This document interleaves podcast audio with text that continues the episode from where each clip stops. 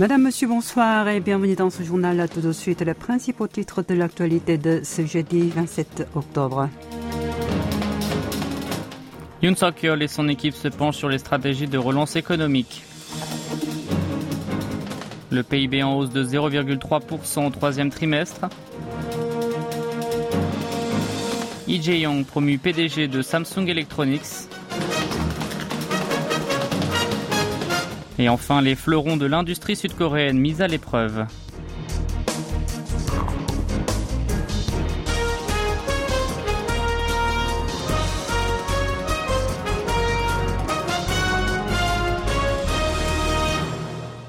On débute avec l'économie. Le président Yoon Suk-yeol a accordé la priorité à la gestion des prix lors de la réunion d'urgence sur l'économie tenue cet après-midi.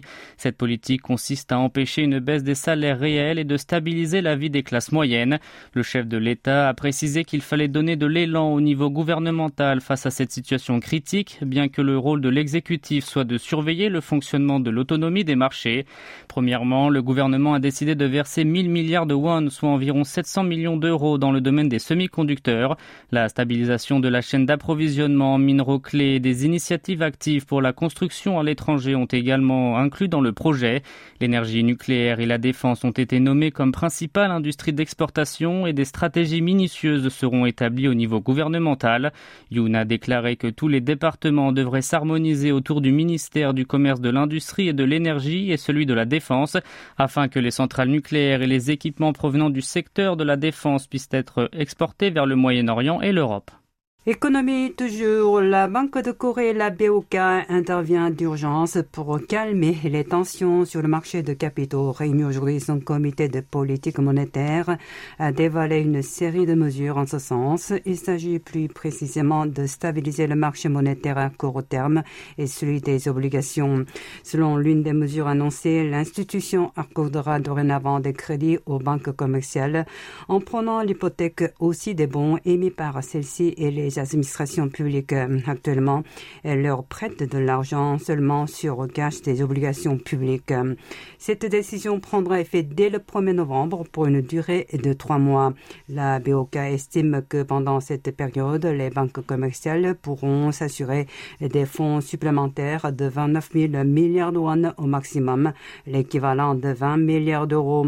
Dans le même temps, la Banque centrale fluidifiera le marché des pensions livrées appelé également également Purchase Agreement ou repos. Effectivement, il s'est engagé à racheter les obligations de ce type aux sociétés de bourse pour un montant de 6 000 milliards de won, soit 4,2 millions d'euros si nécessaire pendant les trois prochains mois. Le produit intérieur brut a progressé de 0,3% au troisième trimestre par rapport au précédent, selon les premières estimations de la Banque de Corée, la BOK. Si ce chiffre est inférieur à ceux enregistrés au premier et au second trimestre, plus 0,6 et plus 0,7% respectivement, il s'agit d'un niveau dépassant les prévisions des marchés. Cela s'explique par une reprise de la consommation des ménages dopée par la levée des restrictions sanitaires liées au Covid-19 ainsi que par la hausse des investissements dans les biens d'équipement. Corée du Sud n'a cependant pas profité de l'augmentation de ses exportations, les importations ayant connu une plus forte croissance que ces dernières. Le pays a cependant une croissance positive pour le neuvième trimestre consécutif. Dans le détail, entre juillet et septembre dernier, la consommation privée s'est accrue de 1,9%, les investissements dans les biens d'équipement de 5% et ceux dans le BTP de 0,4%.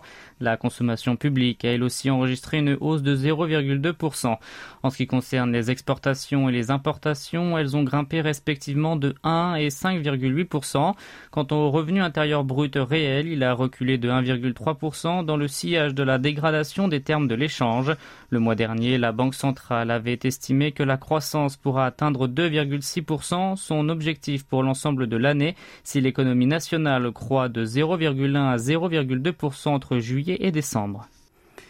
La nouvelle est finalement tombée. Lee prend officiellement les rênes de Samsung Electronics, premier conglomérat de Corée du Sud. Le conseil d'administration du géant électronique a approuvé aujourd'hui sa promotion à la tête du groupe. Il a expliqué sa décision par la nécessité de prendre des décisions rapides et audacieuses dans différents projets de l'entreprise et de renforcer la responsabilité et la sécurité dans la gestion de la firme.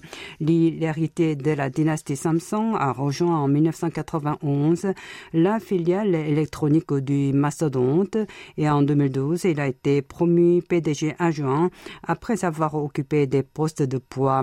C'est 12 ans après la mort de son père Igoni qui lui succédera officiellement lors d'une réunion de président de l'Empire Samson tenue mardi à l'occasion du deuxième anniversaire de la disparition du patriarque. Le fils a fait état de la difficulté de la réalité et de souligner que son entreprise doit travailler désormais avec un esprit de challenge. Mais depuis le verdict du conseil de l'administration, le nouveau chairman n'a pas prononcé de discours ni organisé de cérémonie officielle. Sachez que Lee est actuellement jugé pour des accusations de fraude comptable concernant une fusion de deux filiales de Samsung en 2015 pour faciliter le processus de succession en sa faveur. Joe Sang-jun, le numéro 2 de facto du service national du renseignement, le NIS, considéré comme l'un des proches du président de la République, a démissionné seulement quatre mois après son entrée en fonction. Joe a présenté sa démission mardi à Yoon Suk-yeol, qui l'a accepté le lendemain, et Kim Gyu-hyun, le directeur du NIS, a appris cette nouvelle par le biais du bureau présidentiel de Yongsan. À en croire un député du Parti du pouvoir du peuple, cette résignation s'expliquerait par les désaccords sur les nominations du personnel du service. Joe aurait coché des noms différents de ceux de son patron et le président aurait tranché en choisissant la liste du numéro 1 de l'institution. Selon une source venue du renseignement, le désormais ex-dirigeant du NIS avait fréquemment des différends avec son supérieur sur de nombreux dossiers, dont bien sûr l'attribution des postes. Vous êtes à l'écoute du journal en français sur KBS World Radio. Le gouvernement sud-coréen s'est engagé à réagir sans plus tarder à résoudre le dossier lié à la plainte déposée contre la société d'électricité sud-coréenne KEPCO et sa filiale Cash NP par l'entreprise américaine Westinghouse. Au que le vice-ministre des Sciences et des Technologies de l'Information s'est ainsi exprimé hier à Washington où se déroule la cinquième conférence ministérielle de l'Agence internationale de l'énergie atomique, l'AIA. Actuellement, la NP est en concurrence avec Westinghouse pour décrocher le contrat des nouvelles centrales nucléaires en Pologne. Or, l'entreprise américaine a porté plainte la semaine dernière contre la société sud-coréenne pour lui interdire d'exporter sans autorisation de Washington des centrales sud-coréennes qui seraient conçues selon elle avec ces technologies. Face à cette accusation, le haut fonctionnaire sud-coréen a souligné que la HNP avait développé ses propres capacités technologiques et d'ajouter qu'il serait trop tôt de préciser comment ce procès pourrait impacter les projets d'exportation des centrales sud-coréennes en Pologne ou en République tchèque. Semi-conducteurs, panneaux d'affichage ou même électroménagers, les fleurons de l'industrie sud-coréenne sont rattrapés par la crise. SK Hynix a fait état d'une baisse annuelle de 60% de son bénéfice d'exploitation au troisième trimestre. Le président de sa division business, No Jong-won, a expliqué cette chute notamment par le ralentissement de la demande des produits comme les ordinateurs et les smartphones. À cela s'ajoute le recul du prix de plus de 10% des puces mémoire. Même constat chez LG Display, sa perte d'exploitation a dépassé le seuil des 700 milliards de won, soit 490 millions d'euros rien qu'entre juillet et septembre. Le groupe a ainsi accusé un déficit pour le deuxième trimestre de suite. Les magasins d'électroménager souffrent aussi de la baisse de fréquentation de la clientèle. Les consommateurs sont peu enclins à ouvrir leur porte-monnaie. Conséquence, le nombre de téléviseurs mis sur le marché au troisième trimestre a diminué de 2,1% par rapport à la même période l'an dernier pour totaliser un peu plus de 51 millions d'unités. La décrue a été de 9% pour les téléphones intelligents, du jamais vu depuis 8 ans.